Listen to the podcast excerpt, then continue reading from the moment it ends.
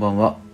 思考を深めるノートとスタンド FM を毎日更新しているヒデと申します。今回は東京オリンピックの開催が決定したのはいつか覚えていますかというテーマです、えー、ついについに今日から、えー、オリンピックが開催で今まさに、えーと、開会式もやっている最中なんですけども、えー、そういえばオリンピックって東京オリンピックっていつ頃決まったんだっけなっていうのが、えー、不意に気になりましてで早速調べてみました。でこれマジでびっくりしたんですけどえっ、ー、と2013年が、えー、東京オリンピックの、えー、が開催が決定した年です。これめっちゃびっくりしたというか皆さんえそんな前だっけって思いませんかねこれ。えっ、ー、とあのちょっと多分どっかのなんかのお偉いさんがえっ、ー、と開催決定の時になんか封筒からこうちょっとあのはがきよりもちょっと大きめのカードをこう出してでひっくり返してあの東京って言ったあのあれです。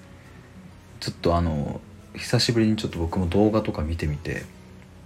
うわこの興奮めっちゃ懐かしいなと思ったんですけど2013年っていうと当時も僕は高校生でで確かその時はもう受験勉強高校野球引退して受験勉強してましたね。でさっきも言ったようにその発表する人があの東京っていうあの発音のなんかこうイントネーションとかもめっちゃ覚えてますし、まあ、あと滝川クリステルさんがあのおもてなしを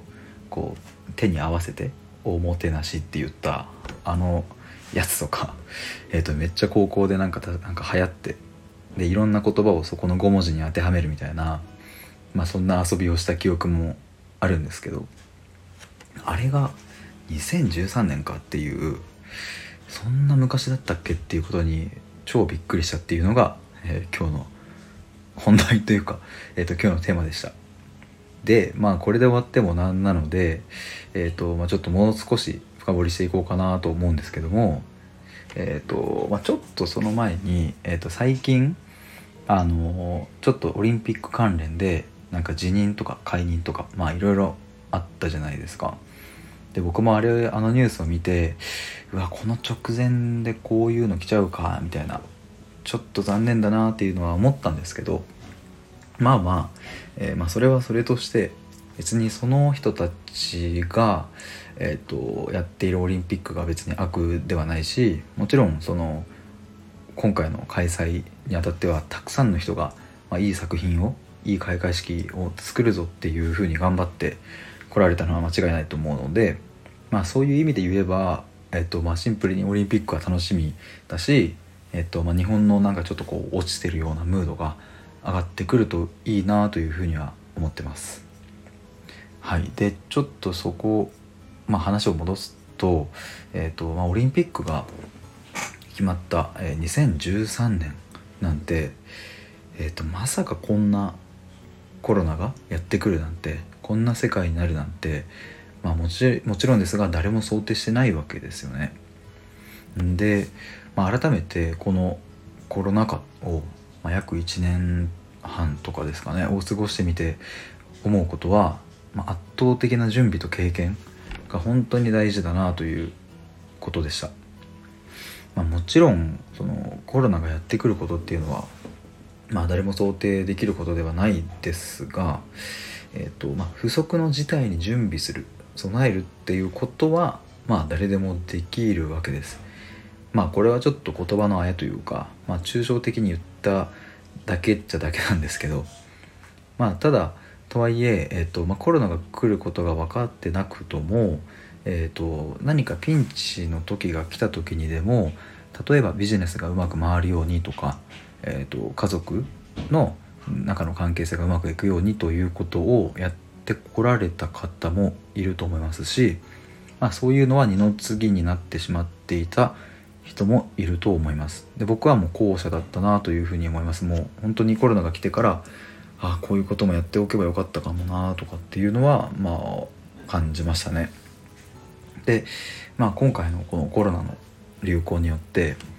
まあ、ここまで世界が制限されてしまうんだというのが、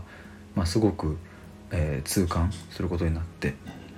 で、まあ、きっとこの先も、えーとまあ、コロナに代わる何かウイルスが流行したりとか、まあ、全く別の何かが世界を苦しめるっていう可能性も、まあ、もちろん、まあ、あるわけでで、まあ、そんな時に、まあ、即対応して、えー、何か自分の、えー、と周りの人を守っていけたりとか、まあ、そもそも自分の身も守れるようになるとか